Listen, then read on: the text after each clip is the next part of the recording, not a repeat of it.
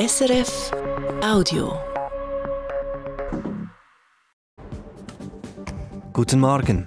Touchdown. Die unbemannte Mondlandung ist heute Nacht geglückt. Mehr als 50 Jahre ist es jetzt her, seit die Amerikaner zum letzten Mal da waren.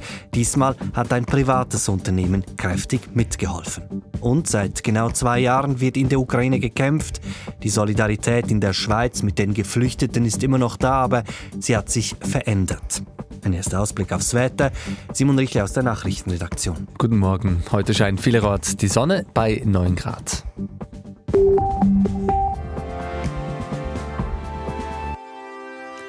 Die Landung auf dem Mond, für viele ist das noch immer ein Traum, für das amerikanische Unternehmen Intuitive Machines aber Tatsache. Der Firma ist die erste kommerzielle Landung der Geschichte auf dem Mond geglückt. Das Raumfahrzeug Odysseus ist vor wenigen Stunden auf dem Mond gelandet, allerdings ohne Menschen an Bord. Derzeit würden erste Bilder vom Mond heruntergeladen. Auch die US-Raumfahrtbehörde NASA war an der Mission beteiligt und NASA-Chef Bill Nelson nannte die Landung einen Triumph. What a triumph! Odysseus has taken the moon. This feat is a giant leap forward for all of humanity. Diese Leistung sei ein großer Sprung für die ganze Menschheit, sagte Bill Nelson. Die erste Mondlandung ist jetzt 50 Jahre bzw. ein bisschen mehr her. Wieso ist denn diese erneute Landung für den NASA-Chef so bedeutend? Also Bill Nelson sagt einerseits, dass es die erste US-Mondlandung seit dieser langen Zeit sei eben und eben auch die allererste einer privaten Firma. Und für die NASA ist das ein wichtiger Schritt, weil sie will in den nächsten Jahren wieder Menschen auf den Mond schicken und sie will den Mond auch als Zwischenstation nutzen, um dann den Mars zu erreichen zu einem ganz anderen Thema. In der kommenden Nacht ist es genau zwei Jahre her, dass Russland die Ukraine angegriffen hat. Und ein Ende dieses Krieges ist nicht abzusehen. In verschiedenen Städten gab es Solidaritätskundgebungen, in Zürich etwa oder Bern. Nur die Solidarität, gerade etwa mit Geflüchteten, sie hat sich in den vergangenen Monaten verändert. Andrea Jacki berichtet. Der russische Angriff, auch in der Schweiz war man schockiert. Tausende Familien nahmen ukrainische Flüchtlinge auf. Rund 60 Prozent der Geflüchteten lebten damals in Gastfamilien. Im Mai 2023 war es laut Staatssekretariat für Migration noch knapp ein Drittel. Das werten Fachleute jedoch nicht als mangelnde Solidarität. So heißt es bei der Flüchtlingshilfe, viele Ukrainerinnen hätten jetzt eigene Wohnungen, andere seien zurück in die Heimat. Auch Livia Leikauf von Caritas Schweiz sagt, Schweizerinnen seien immer noch solidarisch. Wenn man sich im Netz umschaut, gibt es noch enorm viele Initiativen und Angebote mit Ukrainerinnen und Ukrainern. Der schweizerisch-ukrainische Doppelbürger Sascha Wolkow sagt, die Art der Solidarität sei heute weniger emotional.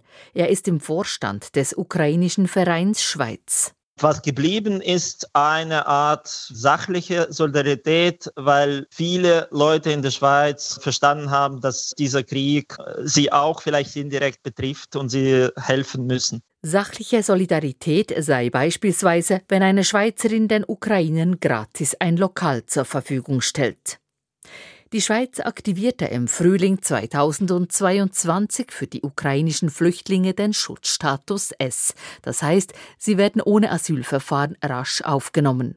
Ende Oktober 2023, also eineinhalb Jahre später, lebten 66.000 Personen aus der Ukraine mit diesem Schutzstatus in der Schweiz. Immer wieder wird aber auch Kritik an diesem Status laut. Der politische Druck könnte größer werden, befürchtet Reto Nause. Der Mitte-Nationalrat engagiert sich für die Ukraine und findet die Statusdebatte falsch. Wir müssen schauen, dass die Menschen auch Arbeit haben. Wir haben einen massiven Fachkräftemangel in unserem Land. Also ich, ich sehe hier Potenzial.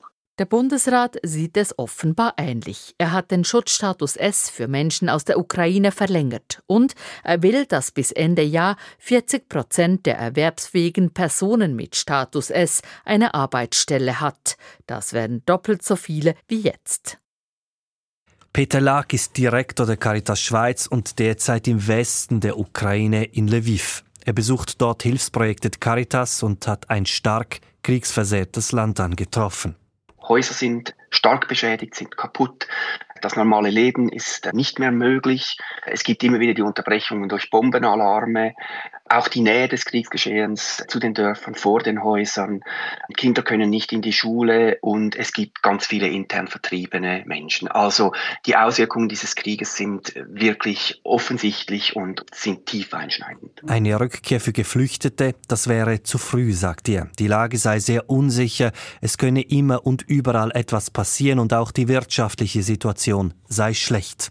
Da müssten wirklich andere Zeichen kommen, bevor man darüber reden könnte, dass jetzt wirklich Leute wieder zurückkehren können im Sinne von Friedensverhandlungen oder einer Entwicklung, die eine gewisse Verlässlichkeit gibt. Und die Situation, wie ich sie jetzt hier erlebt habe, die gibt überhaupt keine Verlässlichkeit, dass die Leute in eine sichere Situation zurückkommen. Das sagt Peter Lakest, Direktor von Caritas Schweiz und derzeit in der Ukraine. Wir wechseln die Konfliktregion zum Krieg im Gazastreifen nun. Der Chef des UNO-Palästinenser-Hilfswerk UNRWA, Philipp Lazzarini, hat einen offenen Brief an den Präsidenten der UNO-Vollversammlung geschrieben. Lazzarini schreibt, die UNRWA werde ihre Aufgabe bald nicht mehr erfüllen können. Er wirft Israel vor, die Arbeit der Hilfsorganisation zu behindern. Und er fordert, die UNO-Vollversammlung müsse das Mandat des Palästinenser-Hilfswerks bekräftigen und für die nötige Finanzierung sorgen. Mehrere Länder haben ihre finanzielle Unterstützung für die UNRWA eingefroren, weil Israel ihr vorwirft, dass mehrere Mitarbeitende am Terrorangriff der Hamas beteiligt gewesen sein sollen. Ein weiteres Thema heute früh, Großbritannien und die EU. Die beiden wollen nämlich enger zusammenarbeiten beim Thema illegale Migration. Was ist geplant? Sie wollen unter anderem Informationen austauschen, um Schleuserbanden zu zerschlagen. Nicht geplant sei, dass Großbritannien Geflüchtete aufnehme, die in die EU eingereist sind oder umgekehrt.